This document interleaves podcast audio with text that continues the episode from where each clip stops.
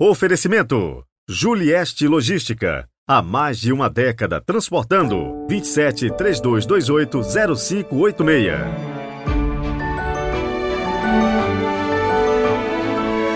Vigésimo domingo do tempo comum, 15 de outubro de 2023. Sejam muito bem-vindos a mais um domingo. E logo logo vamos mudar de tempo litúrgico. Do tempo comum, vamos para o tempo do advento.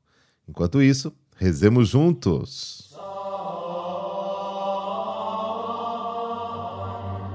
Pelo sinal da Santa Cruz, livrai-nos Deus, nosso Senhor, dos nossos inimigos. Ó Deus, sempre nos preceda e acompanhe a vossa graça para que estejamos atentos ao bem que devemos fazer. Amém.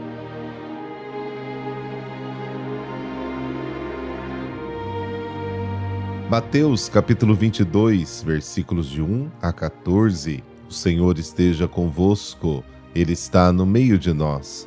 Proclamação do Evangelho de Jesus Cristo segundo Mateus. Glória a vós, Senhor. Naquele tempo, Jesus voltou a falar em parábolas aos sumos sacerdotes e aos anciãos do povo, dizendo: O reino dos céus é como a história do rei que preparou a festa de casamento do seu filho e mandou seus empregados para chamar os convidados para a festa, mas estes não quiseram vir. O rei mandou outros empregados, dizendo: Dizei aos convidados: Já preparei o banquete os bois e os animais cevados já foram abatidos e tudo está pronto. Vinde para a festa. Mas os convidados não deram a menor atenção. Um foi para o seu campo, outro para os seus negócios. Outros agarraram os empregados, bateram neles e os mataram. O rei ficou indignado e mandou suas tropas para matar aqueles assassinos e incendiar a cidade deles. Em seguida, o rei disse aos empregados: A festa de casamento está pronta, mas os convidados não foram dignos dela. Portanto, ide até as encruzilhadas dos caminhos e convidai para a festa todos os que encontrardes. Então, os empregados saíram pelos caminhos e reuniram todos os que encontraram, maus e bons, e a sala da festa ficou cheia de convidados. Quando o rei entrou para ver os convidados, observou aí um homem que não estava usando traje de festa e perguntou-lhe: Amigo, como entraste aqui sem o traje de festa? Mas o homem nada respondeu. Então o rei disse aos que serviam: Amarrai os pés e as mãos desse homem e jogai-o fora, na escuridão. Aí haverá choro e ranger de dentes. Porque muitos são chamados e poucos são escolhidos. Palavra da salvação. Glória a vós, Senhor.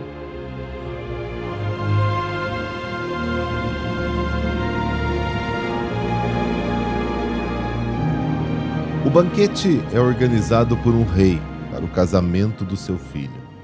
Os primeiros convidados, o povo de Israel, demonstraram indiferença culposa, versículo 5. Os versículos 6 e 7 são inspirados na parábola dos vinhateiros.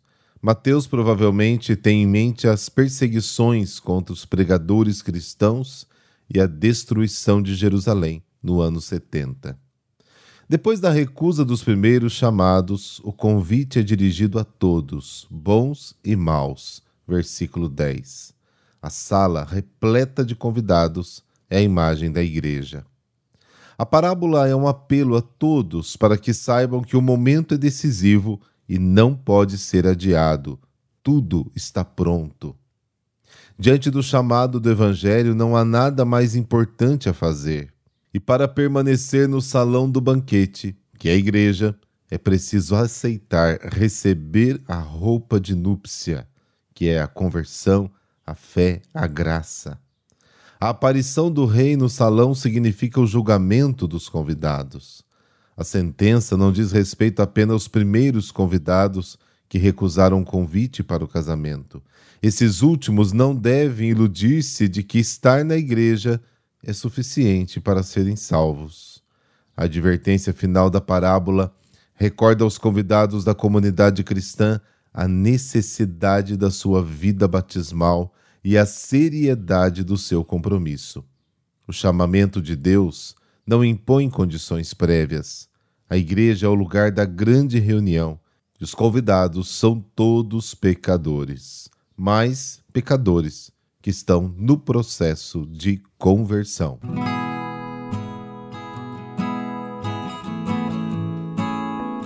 Santa Teresa d'Ávila, a grande doutora da oração. Segunda filha de um judeu convertido, Santa Teresa d'Ávila, também conhecida como Santa Teresa de Jesus, nasceu na Ávila, Castela, em 28 de março de 1515. A infância feliz passada junto com os irmãos e primos a deixa fascinada por romances de cavalaria. Após a morte em batalha do seu irmão mais velho, Giovanni, em 1524, e a perda da sua mãe, Beatrice, a jovem foi enviada para estudar no mosteiro agostiniano de Nossa Senhora da Graça. Ali foi atingida por uma primeira crise existencial. Após uma grave doença, regressa à casa do pai, onde assiste à partida do seu querido irmão Rodrigo, para as colônias espanholas no ultramar. Em 1536 foi atingida pela chamada Grande Crise e amadureceu a firme decisão de entrar no mosteiro com as carmelitas da Encarnação de Ávila. Mas o pai se recusa e Teresa foge de casa. Acolhida pelas freiras, chegou à profissão no dia 3 de novembro de 1537. Sua saúde logo se deteriora novamente apesar do consequente retorno à família, o caso é julgado desesperador. Santa Teresa d'Ávila é levada de volta ao convento, onde as freiras começam a preparar o seu funeral. Inexplicavelmente, porém, em poucos dias, a paciente volta à vida, parcialmente liberta dos compromissos da vida da clausura devido à convalescença. De caráter alegre, amante da música, da poesia, da leitura, da escrita, ela vai tecer uma densa rede de amizades, polarizando em torno de si várias pessoas desejosas de a conhecer. Mas em breve ela perceberá esses encontros como motivos de distração da tarefa principal da oração e experimentará sua segunda conversão. Meus olhos caíram sobre uma imagem ela representava Nosso Senhor coberto de feridas. Assim que olhei para ela, me senti toda emocionada. Me joguei aos pés dele em prantos e implorei que me desse forças para não mais ofendê-lo, escreve ela em um de seus escritos. As visões e êxtases representam o capítulo mais misterioso e interessante da vida de Santa Teresa d'Ávila na sua autobiografia, escrita por ordem do bispo, em outros textos e cartas, descreve as várias etapas das manifestações divinas, visuais e auditivas. Ela é vista levitando, desmaiando e permanecendo morta. É assim que Bernini a retratará por volta de 1650 na estátua de Santa Maria della Vittoria, em Roma. Essas manifestações correspondem a um grande crescimento espiritual que Teresa naturalmente trazia à escrita e à poesia, e vai derramar em seus textos místicos entre os mais claros, poderosos, poéticos já escritos em todas as épocas. Não compreendida nesta sua intensa espiritualidade e considerada por alguns dos seus confessores até vítima de ilusões demoníacas, é apoiada pelo jesuíta Francesco Borgia e pelo frade franciscano Pietro della Alcântara, que dissiparão as dúvidas dos seus acusadores. Teresa sente que deve refundar o Carmelo para remediar uma certa desorganização interna.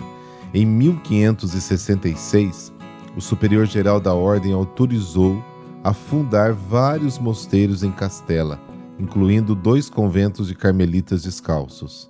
E assim surgem os conventos de Medina, Malagon e também outros lugares, Toledo, Salamanca, enfim, vários e vários lugares. E, entre outros, Santa Teresa d'Ávila também é considerada fundadora e amiga de São João da Cruz.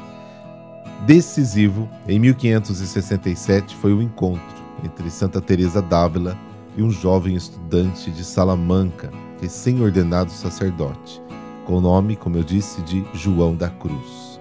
O jovem assumiu a roupagem e acompanhou o fundador em suas viagens. Juntos eles superaram vários eventos dolorosos, incluindo divisões dentro da ordem e até acusações de heresia. Eventualmente, Santa Teresa d'Ávila prevalecerá com o nascimento da ordem reformada dos carmelitas e carmelitas descalços. A obra mais famosa de Teresa é certamente O Castelo Interior, um itinerário da alma em busca de Deus, por meio de sete passagens particulares de elevação, ladeados pelo caminho da perfeição e pelos fundamentos, bem como por muitas máximas, poemas, orações, Incansável apesar da sua saúde precária, Santa Teresa d'Ávila morreu em Alba de Tormes em 1582 durante uma de suas viagens. Virgem e doutora da Igreja, ingressou na Ordem Carmelita em Ávila, na Espanha, e tornou-se mãe e mestra de uma observância muito rigorosa. Preparou em seu coração um caminho de aperfeiçoamento espiritual sob o aspecto de uma ascensão gradual da alma a Deus para a reforma de sua ordem, suportou muitas tribulações, que sempre superou com o espírito invencível. Também escreveu livros imbuídos de elevada doutrina e carregados de sua profunda experiência. Canonizada no dia 12 de março de 1622 pelo Papa Gregório XV. Ó doutora da oração, ensinai àqueles que te procuram uma vida verdadeiramente contemplativa que alcança cada um em sua própria realidade. Convocai as almas para se entregarem verdadeiramente na intercessão, assim como novas vocações carmelitas. Que através da oração possamos encontrar a vontade de Deus. Amém. Por intercessão de Santa Teresa d'Ávila, dessa bênção de Deus Todo-Poderoso, Pai, Filho, Espírito Santo. Amém. Bom domingo para você, a toda a sua família e a todos os seus queridos. Até amanhã.